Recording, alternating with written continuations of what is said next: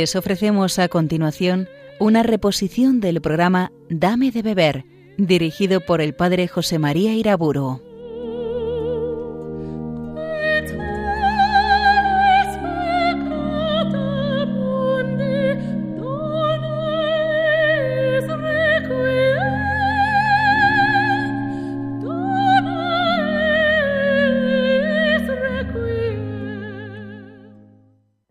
El nombre del Padre, del Hijo y del Espíritu Santo. Cristo bendito, danos un corazón semejante al tuyo, capaz de amar al Padre Celestial con todas las fuerzas de nuestra alma y de amar a nuestros hermanos como tú los amaste. Comienzo la quinta y última meditación sobre la caridad. Y en esta vamos a examinar primero las obras características de la caridad y en segundo lugar los pecados contra la caridad.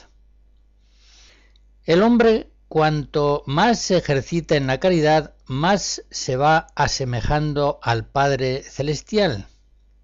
Dios es amor, y cuanto más y mejor amamos bajo la asistencia, bajo el impulso del Espíritu Santo, más nos asemejamos a Dios. Por el contrario, cuando nuestro amor es escaso, reducido, de poca calidad, en realidad somos una caricatura de hombres, apenas somos hombres, porque apenas nos asemejamos a Dios, y el hombre, ya lo sabemos, ha sido creado como imagen y semejanza de Dios. El hombre sale de la cárcel de su propio egoísmo y vuela con las alas del amor a Dios y del amor al prójimo. Las obras de la caridad son innumerables, tienen una variedad maravillosa que apenas hace posible su clasificación. Lo intentaré, sin embargo, ateniéndome sobre todo a los textos del Nuevo Testamento. En primer lugar, el Nuevo Testamento, el Evangelio, nos habla muy predominantemente de la misericordia como obra propia de la caridad. Dice Jesús, sed misericordiosos, como vuestro Padre es misericordioso. Lucas 6. Vosotros, dice San Pablo en Colosenses 3, como elegidos de Dios, santos y amados, revestíos de entrañas de misericordia, bondad, humildad, mansedumbre, paciencia, soportándoos y perdonándoos mutuamente. La virtud de la misericordia inclina la voluntad a la compasión y a la ayuda del prójimo en sus necesidades. La misericordia es algo absolutamente conveniente a los hijos de Dios, pues ella es el rasgo predominante del rostro de Dios hacia los hombres. La misericordia es un amor compasivo que se dirige hacia el miserable, hacia el que por una u otra causa sufre limitaciones, deficiencias, carencias, culpas, pecados. El amor misericordioso es capaz de amar al miserable. Ese es el amor de Cristo, y ese ha de ser el amor de todos los miembros de su cuerpo místico. En segundo lugar, la beneficencia. Se nos dice en los Hechos de los Apóstoles, capítulo 10, que Jesús pasó haciendo el bien, algunas personas en este mundo parece que están empeñadas en pasarlo bien, pero los cristianos tenemos que hacer como Jesús, tenemos que pasar nuestra vida haciendo el bien.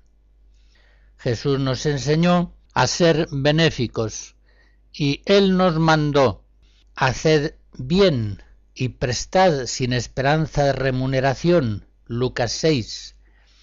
Incluso haced bien a los que os odian, en ese mismo capítulo de San Lucas 6. También los apóstoles insisten en la misma exhortación, hermanos, no os canséis de hacer el bien. 2 Tesalonicenses 3. Mirad, hermanos, que ninguno vuelva a nadie mal por mal, sino que en todo tiempo os hagáis el bien unos a otros y a todos. 1 Tesalonicenses 5. Hacer el bien a todos, especialmente a los hermanos en la fe. Gálatas 10.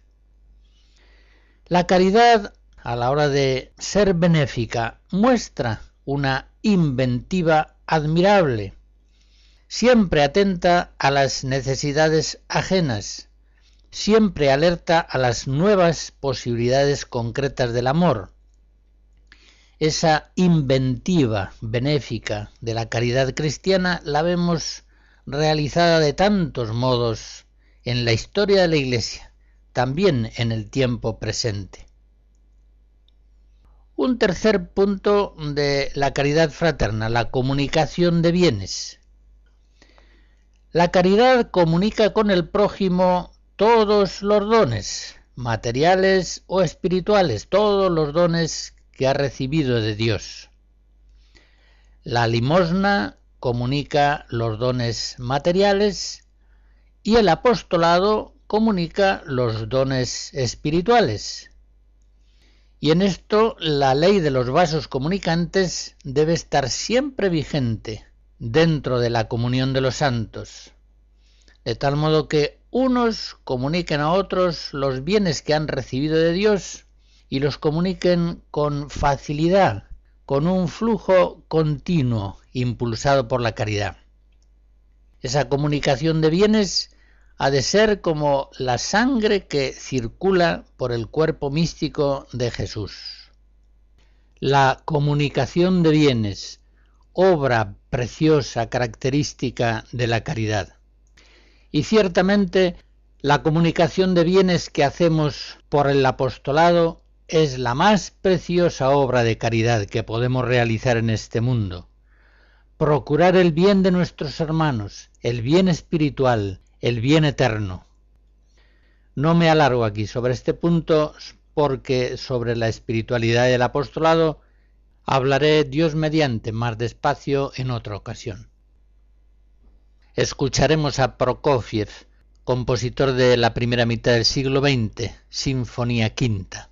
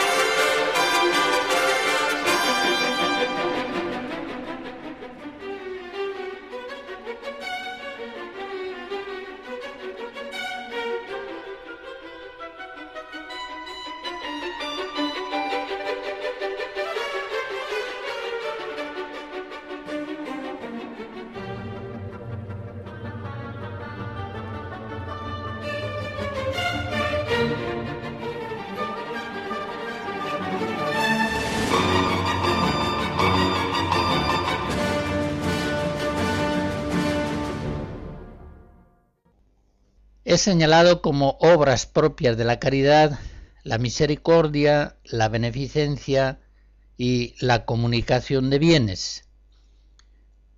Hablaré ahora de la corrección fraterna. Es un mandato de Cristo. En Mateo 18 leemos, Si tu hermano pecare contra ti, ve y repréndele a solas. La corrección fraterna, una obra excelsa de la caridad cristiana. Cuánto bien se puede hacer con ella. Una buena palabra, un aviso prudente en el momento oportuno, puede ser para otra persona ocasión de grandes bienes y librarle de grandes males. La corrección fraterna puede hacer al prójimo muchísimo bien, sin embargo no suele convenir que se ejerciten en ella los principiantes, que a veces lo hacen con un celo excesivo o imprudente. E incluso los mismos cristianos ya adelantados en la vida espiritual deben practicar la corrección fraterna con suma prudencia. San Juan de la Cruz dice que en algunos, al corregir a los hermanos, suele haber soberbia oculta, alguna satisfacción de sus obras y de sí mismos, y de aquí les nace cierta gana, algo vana, y a veces muy vana, de hablar cosas espirituales delante de otros, y aun a veces de enseñarlas más que de aprenderlas, y condenan en su corazón a otros cuando no los ven con la manera de devoción que ellos querrían, y aun a veces lo dicen de palabra. San Juan de la Cruz en el libro Primero de la Noche, capítulo 2. Estos aficionados a la corrección fraterna, pero todavía inmaduros en la vida espiritual, así como se enojan con sus propias faltas y procuran librarse de ellas, más por quitarse su molestia que por amor a Dios, estos también intentan quitar del prójimo sus faltas, sobre todo porque les molestan. Estos son aquellos de los que hablaba Jesús, que ven con más facilidad la paja en el ojo ajeno que la viga en el propio. Mateo 7. Estos, en su excesivo celo imprudente, resultan fácilmente enojosos e inoportunos a sus hermanos, pues a la hora de corregirles les falta discernimiento espiritual, que es cosa de perfectos. Imagínense, por ejemplo, a un pobre neurótico que está medio desesperado, viene uno de estos aficionados a la corrección fraterna y acaba de hundirlo, diciéndole que un santo triste es un triste santo, o diciéndole que no escandalice con su tristeza, que es impropia de un cristiano, más sufrió Cristo en la cruz. Bueno, pues ya se entiende que con estas piadosas palabras acaba de hundir al depresivo en la más honda miseria. Tengamos en cuenta la tradición cristiana en este punto, como en todos, la tradición de la Iglesia encomienda la corrección fraterna a aquellos superiores, padres, maestros, profesores, párrocos, a los cuales la providencia divina ha puesto para cuidar de otras personas. Para corregirlas con provecho podríamos decir que tienen gracia de Estado, ayuda especial de Dios. San Pablo, por ejemplo, escribiendo a Timoteo, que él había colocado como obispo al frente de una comunidad, le exhorta diciéndole, a los que faltan, corrígelos delante de todos. Primera a Timoteo 5.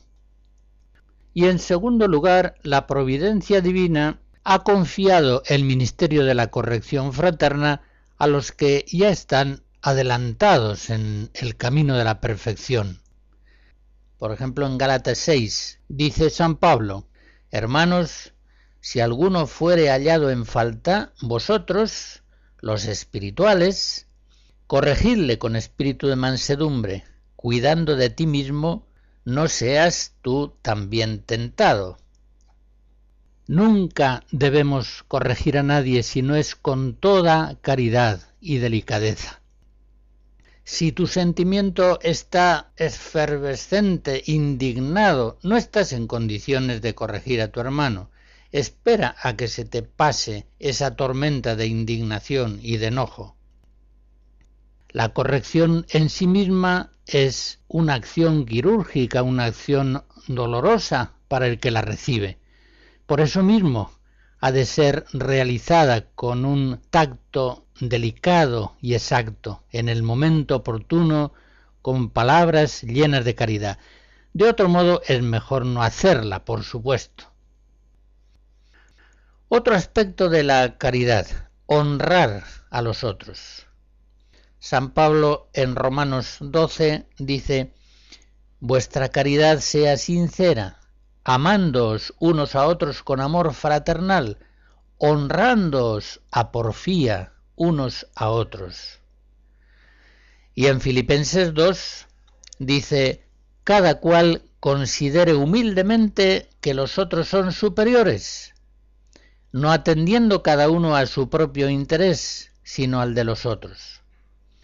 ¿Cuántas veces el hombre adámico pone en nosotros la dirección contraria, mirar a los demás como inferiores? Nosotros ya congénitamente somos superiores, miramos a los demás por encima del hombro, a poco que nos descuidemos. Aquí San Pablo nos dice lo contrario. Cada uno considere que los otros, los hermanos, los iguales, son superiores y trátelos con respeto, con humildad, sabiendo honrarlos. Otro punto, y este es importantísimo en la vida de la caridad, el perdón, saber perdonar. Podemos decir que apenas conoce el arte de la caridad quien es torpe para perdonar. Perdonar es volver a dar, dar reiteradamente. La misma palabra perdón etimológicamente así lo expresa. Una cosa es donar y otra cosa es perdonar, es decir, un don intensivo, volver a dar aquello que por la ofensa quizá ha sido rechazado. Nosotros debemos donar a nuestros hermanos nuestro amor, nuestro servicio, nuestra presencia, debemos hacer de nuestra vida una donación, un don permanente. Pero también debemos perdonar cuando esa donación nuestra a los hermanos ha sido rechazada, ha sido ofendida por algún acto culpable. Pues bien, si nuestra vida ha de ser un don y un perdón permanente, Participamos así como hijos en el amor de Dios misericordioso. Imitamos de este modo a Dios que continuamente nos dona y nos perdona. Esa es la vida de la gracia. Por tanto, no podemos ser hijos de Dios, que constantemente nos perdona si no sabemos nosotros perdonar. No podríamos guardar la unidad de la caridad fraterna siendo como somos pecadores, si no sabemos perdonarnos. Todos tenemos muchas deficiencias, muchas esquinas. Si no sabemos perdonar con prontitud, con facilidad, la unidad fraterna se va disgregando, se va haciendo problemática, las personas se van distanciando. Tan importante considera Jesús el perdón en la vida de la caridad que lo incluye en el mismo Padre nuestro, que, como se sabe, viene a ser la síntesis de su Evangelio. Perdona nuestras ofensas, como también nosotros perdonamos a los que nos ofenden. Y Jesús la doctrina del perdón la ilustra con preciosas parábolas. Por ejemplo, aquella de Mateo 18 en la que un servidor es perdonado de una gran deuda y luego él no es capaz de perdonar a un compañero una deuda mínima. En Lucas 15, en la parábola del Hijo Pródigo, tenemos una maravillosa descripción del perdón de Dios hacia los hombres. Así hemos de perdonar nosotros a nuestros hermanos, como Dios nos perdona. En fin, nuestro Señor Jesucristo enseña la doctrina del perdón con tal énfasis que llega a decir, si vosotros perdonáis a otros sus faltas, también os perdonará a vosotros vuestro Padre Celestial. Pero si no perdonáis a los hombres sus faltas, tampoco vuestro Padre os perdonará a vosotros vuestros pecados. Mateo 6. Y en otro lugar de San Mateo, capítulo 7, con la medida con que midiereis, seréis medidos. Cuando San Pedro le pregunta a Jesús cuántas veces tenemos que perdonar a nuestros hermanos, Jesús le dice que tenemos que perdonar setenta veces siete. Mateo 18. 70 veces 7. Nuestro perdón, como nuestro amor, tiene que ser interminable. No se nos acaba el perdón, porque no se nos acaba nunca el amor. Si el Padre nos perdona diez mil talentos, como veíamos en aquella parábola de Mateo 18, ¿cómo no perdonaremos luego a nuestro hermano cien denarios? Debe perdonar cada uno a su hermano de todo corazón. No vale decir yo perdono a mi hermano, pero no quiero verle más. Si así nos perdonara el Padre Celestial, todos nos iríamos en fila al infierno. Por otra parte, nuestro perdón ha de ser rápido, hemos de perdonar al instante, sin dar tiempo a la herida para que se encone. Cuando se tarda en perdonar, las ofensas se van acumulando y las personas se separan. Un perdón muy rápido es aquel que perdona no ofendiéndose. Es el perdón más rápido. Es un perdón simultáneo a la ofensa. El que así perdona, al no ofenderse, ni siquiera se ve en la necesidad de actualizar un perdón. Y si ha de perdonar, su perdón es tan profundo y cordial que ni se entera de haber perdonado. No ofenderse. Hay personas susceptibles que por cualquier cosa se enojan, se ofenden, se dan por ofendidos. Seamos humildes, Miremos a nuestro hermano con compasión cuando ha tenido alguna intervención brusca, inoportuna. Sepamos perdonar instantáneamente, sepamos no ofendernos. Ese es el modo de perdonar más rápido y más eficaz. Bueno, habría que decir que más rápido todavía es lo que podríamos llamar el perdón previo. Y lo explico aquel perdón mediante el cual se evita la ofensa, se logra que la ofensa no se produzca. Piensen ustedes, por ejemplo, el caso de una esposa que cuando llega su marido a la casa echa un basilisco, pega un portazo, tira la chaqueta en cualquier lugar, sale indignada al encuentro de su esposo encolerizado, y le dice, pero esos son modos de entrar en la casa. Bueno, pues ya está organizada la lucha conyugal con palabras duras, ofensas mutuas, una escena lamentable. Por el contrario, piensen ustedes en una esposa buena que ve llegar a su casa encolerizado a su marido. Ella no le reprocha sus modales, no sale al choque, sino que le trae las zapatillas y una bebida.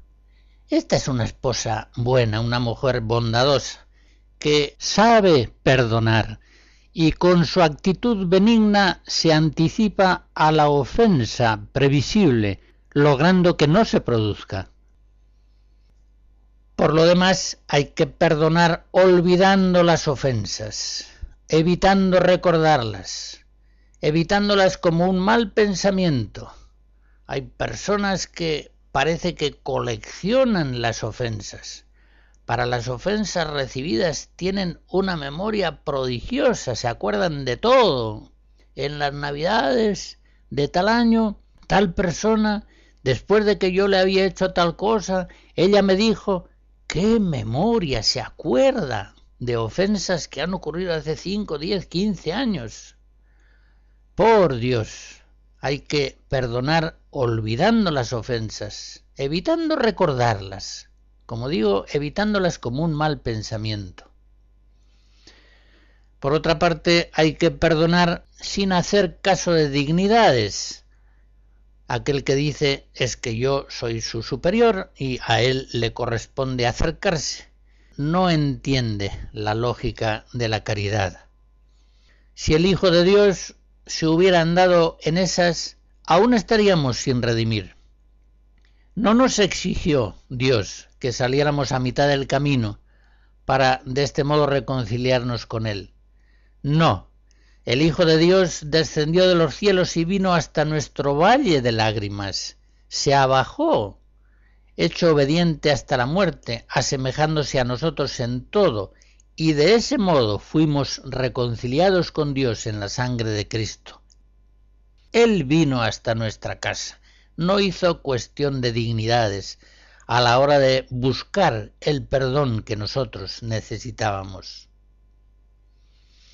En fin, hay que perdonar setenta veces siete, de todo corazón, al instante, y como digo, no ofendiéndose, más aún, evitando la ofensa, adelantándose a ella para que no se produzca, sin hacer caso de dignidades, y de este modo es como custodiamos la unidad fraterna, la unidad fraterna que con la presencia eucarística es lo más precioso que tiene una comunidad cristiana.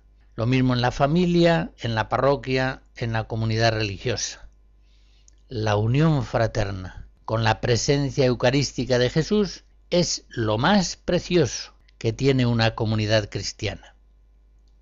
Pensemos que un jarrón precioso de porcelana que no se cuida fácilmente recibe un golpe y se rompe, pero luego no es tan fácil recomponerlo. Pues así como ponemos un extremo cuidado en que un jarrón preciosísimo de porcelana antigua se mantenga incólume, libre de cualquier rotura, así también debemos tener una alerta permanente para evitar los choques, las ofensas que rompen los vínculos de la caridad, que dividen, que separan. Por eso San Pablo en Colosenses 3 exhorta, soportaos y perdonaos mutuamente siempre que alguno diere a otro motivo de queja. Así como el Señor os perdonó, así también perdonaos vosotros. Y en Éfesos 4, sed unos con otros bondadosos, compasivos, y perdonaos unos a otros, como Dios os ha perdonado en Cristo.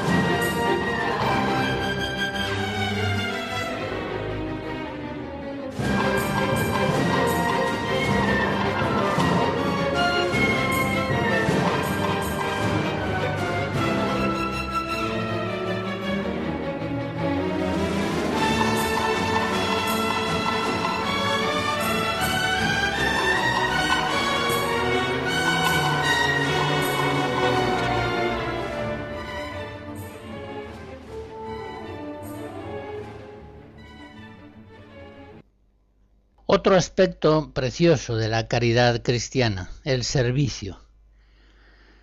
Jesucristo, anunciado como siervo de Yahvé, ya en Isaías 49, ha tomado forma de siervo, nos dice San Pablo en Filipenses 2. Y el mismo Jesús nos declara que Él no ha venido a ser servido, sino a servir y a dar su vida en redención de muchos. Mateo 20. Ya se ve pues que de esta condición de esclavo de Dios, de siervo de los hombres, ha de participar por la caridad todo cristiano. Si Cristo, siendo el Señor, se constituye en servidor de los hermanos, ¿cómo nosotros no vamos a hacer lo mismo? En Juan 13, después de haber lavado los pies a sus discípulos, Jesús les dice, yo os he dado ejemplo para que vosotros hagáis también como yo he hecho. Ya se ve pues que caridad y servicio son dos palabras gemelas. el que entre vosotros quiere ser el primero, sea vuestro servidor. Mateo 20. El mayor entre vosotros hágase como el menor, y el que manda como el que sirve. Lucas 22. La autoridad entendida como servicio es algo que Jesús enseña y de la que da un ejemplo absolutamente perfecto.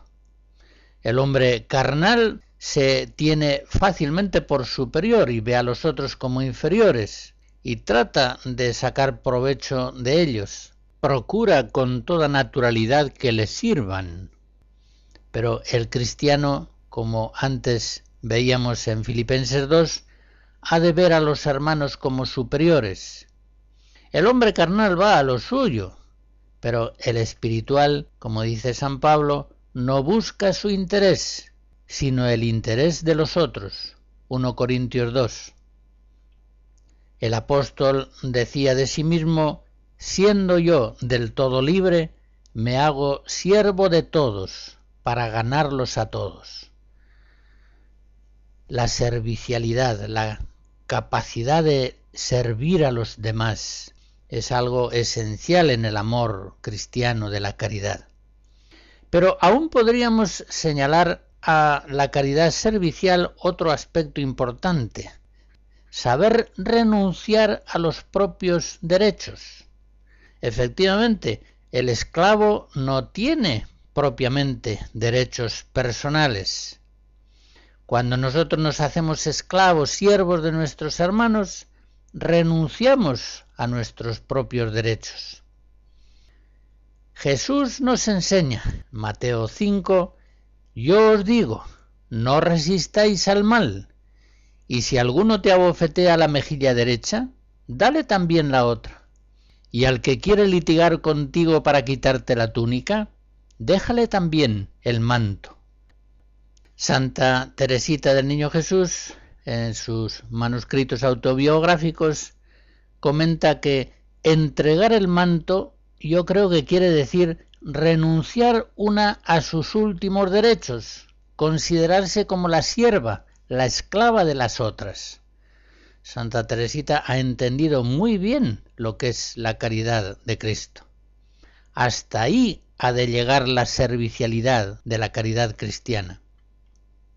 Jesús nos dice, da a todo el que te pida y no reclames de quien toma lo tuyo. Lucas 6.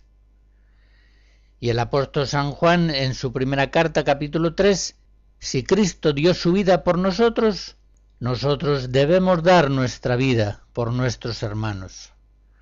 Por tanto, no habremos de estar luego en una actitud de reivindicar continuamente nuestros derechos, aunque esa reivindicación traiga consigo detrimentos en la caridad. Cuando la reivindicación de nuestros derechos venga exigida por la caridad, entonces sí. Pero ¿cuántas veces esas reivindicaciones indican un espíritu orgulloso, posesivo, que aprecia más el derecho propio que la unión de la caridad fraterna? Pero eso es un antievangelio. ¿No habíamos quedado en que el esclavo no tenía derechos? Entonces, ¿qué hay que reclamar? Por eso es de todo punto una falla vuestra, dice San Pablo, el que entre vosotros andéis con pleitos. ¿Por qué no preferís sufrir la injusticia? ¿Por qué no el ser despojados? 1 Corintios 6. Esa es auténtica caridad, auténtica servicialidad. Sí, ciertamente este Evangelio es locura y escándalo para el hombre viejo. Pero es el Evangelio de Cristo, es el Evangelio que predicaron firmemente los apóstoles, que se decían a sí mismos siervos de Dios. Por ejemplo, 1 Pedro 2, siervos de Cristo. Éfesos 6, que no se avergonzaban de esta condición servil a la que lleva el amor cristiano de la caridad.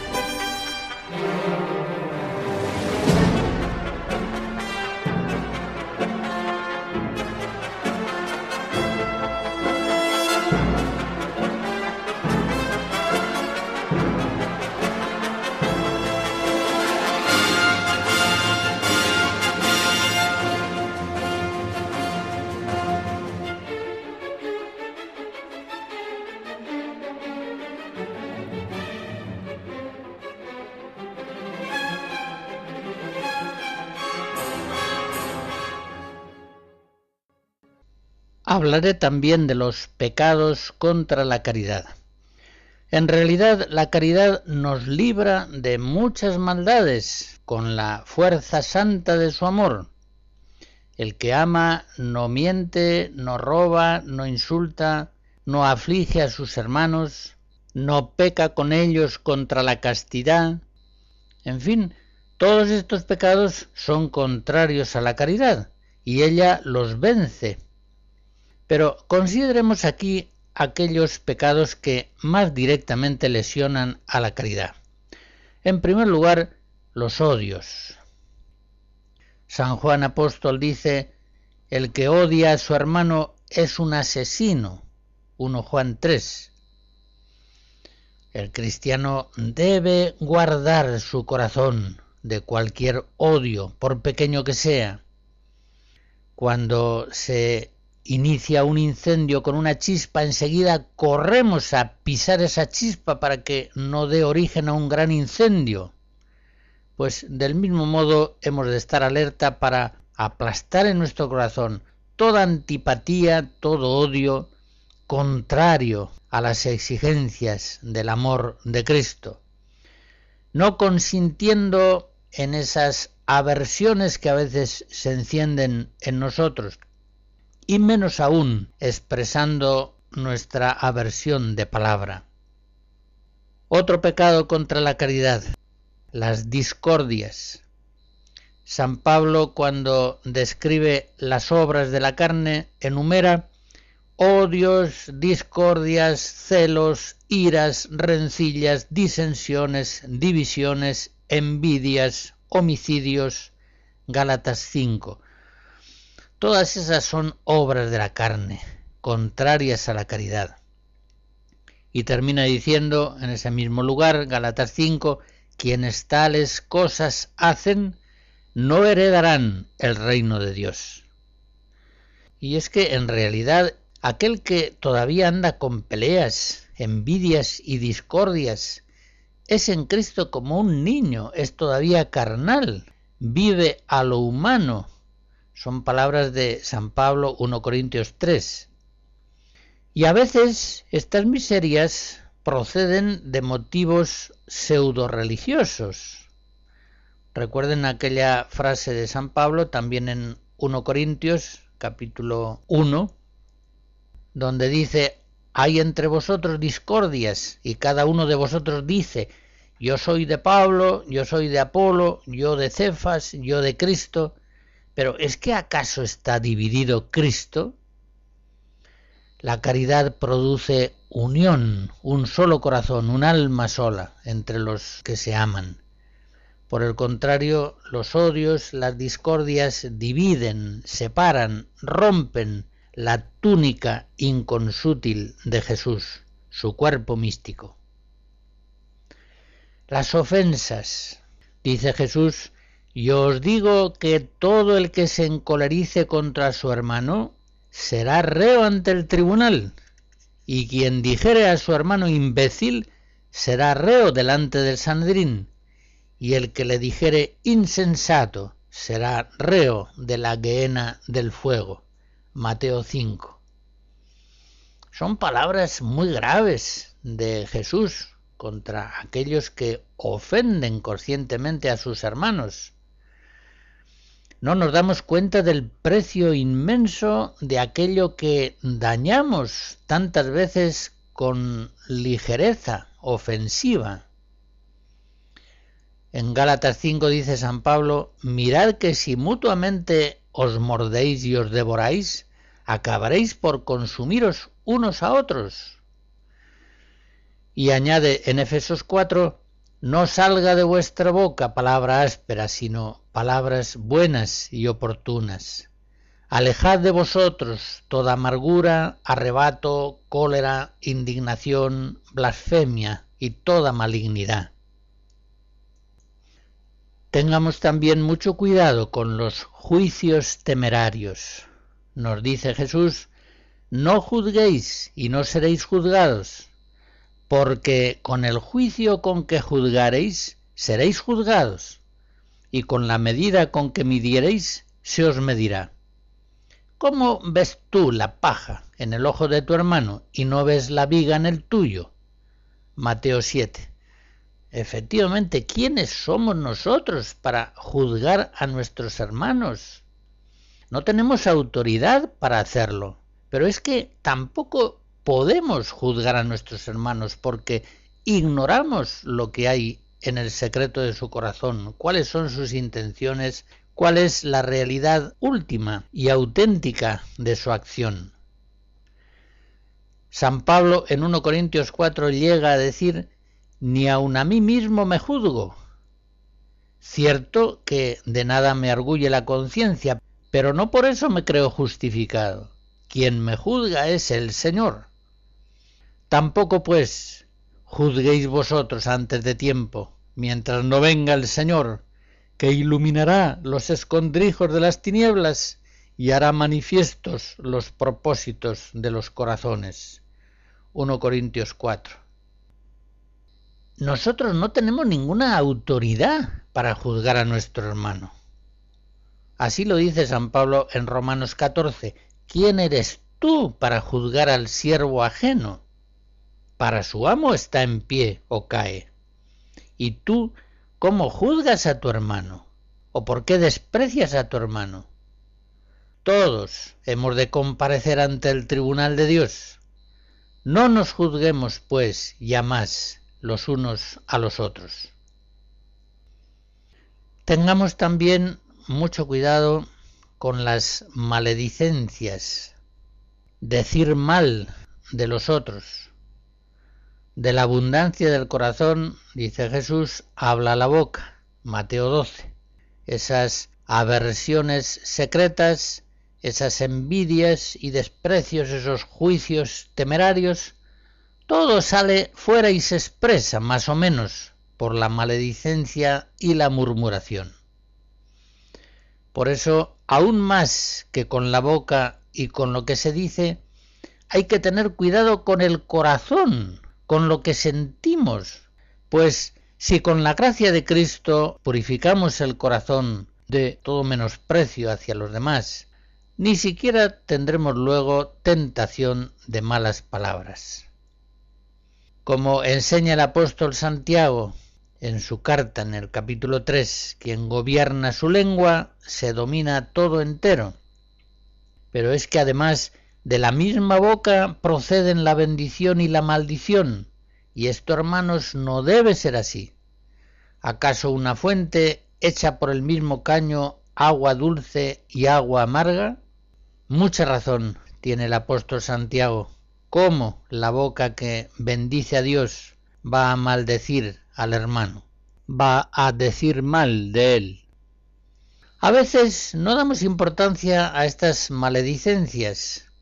Consideramos que nuestras habladurías no tienen mayor importancia.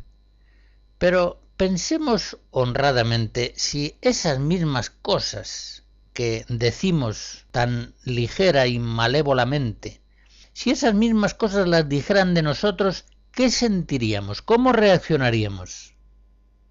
Por tanto, no hablemos de los otros como no quisiéramos que ellos hablasen de nosotros. Hago referencia a la frase de Cristo en Lucas 6.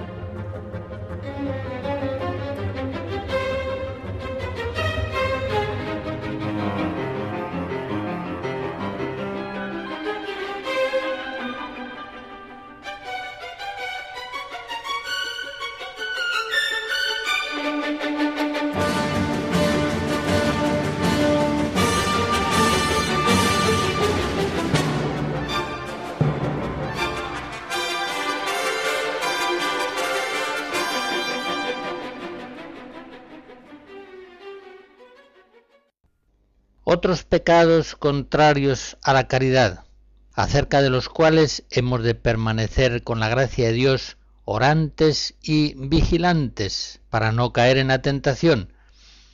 La acepción de personas. La acepción de personas es un juicio falso, erróneo, maligno, por el cual una persona se inclina hacia aquellos otros que estima más valiosos, por ser sabios, ricos, bellos, fuertes, dejando de lado a los otros. Esto es algo absolutamente contrario a la caridad de Cristo. Precisamente es indigno de un corazón cristiano. Santiago Apóstol describe en el capítulo 2 aquellos que en la misma asamblea litúrgica honran al rico bien vestido y menosprecian al pobre mal presentado. Y exhorta, hermanos, no juntéis la acepción de personas con la fe de nuestro glorioso Señor Jesucristo. También pecamos contra la caridad siempre que de algún modo hacemos daño al prójimo. Dice San Pablo en Romanos 13, la caridad no hace mal al prójimo. Y es verdad, el que ama a su hermano ya tiene buen cuidado de no hacerle ningún daño, no le roba, no le miente, no le engaña, no le pone en ocasión de pecado. La caridad no permite tampoco hacer daño al prójimo en venganzas pretendidamente justas.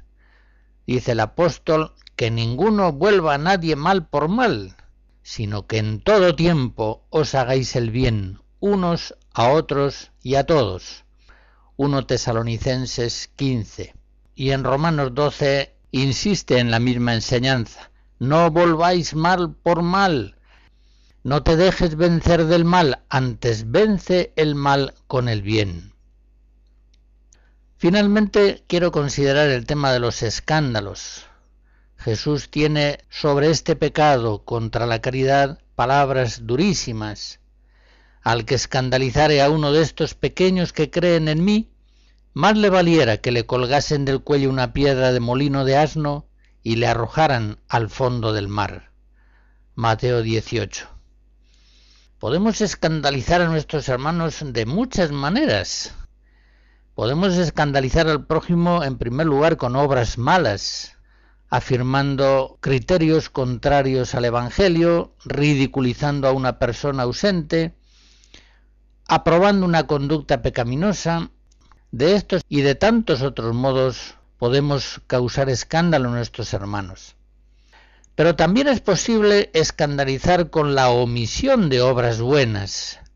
Una persona que no tiene oración, que nunca hace lecturas buenas, no frecuenta los sacramentos, no da limosna ni catequesis, no sabe perdonar, no se entrega a la ayuda del prójimo en ninguna forma, tampoco en el apostolado. Esta persona está escandalizando con estas omisiones, no piensa más que en sí misma.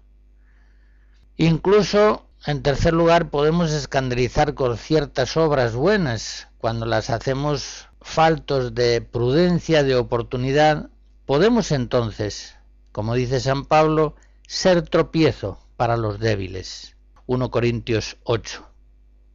Puede haber en nosotros obras que de suyo son buenas, pero son imprudentes y escandalizan a los pequeños o a personas de conciencia escrupulosa. De este tipo de obras, dice el apóstol, pecando contra los hermanos e hiriendo su conciencia, pecáis contra Cristo. 1 Corintios 8.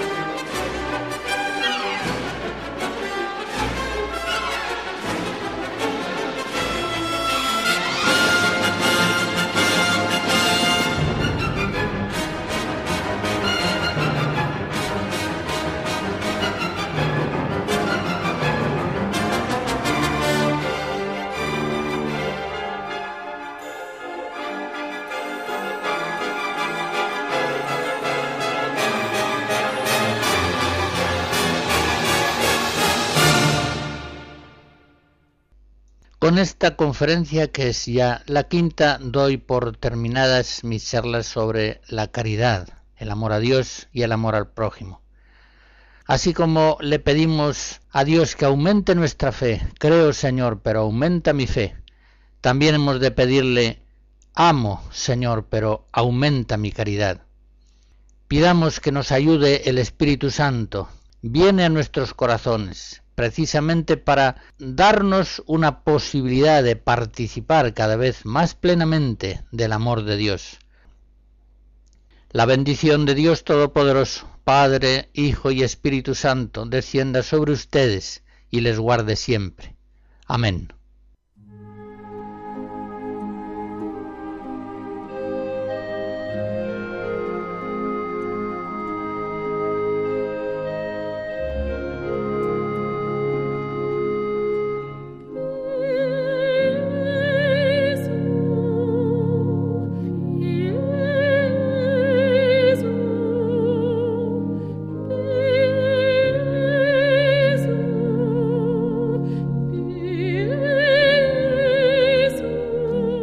Han escuchado en Radio María una reposición del programa Dame de Beber, dirigido por el Padre José María Iraburo.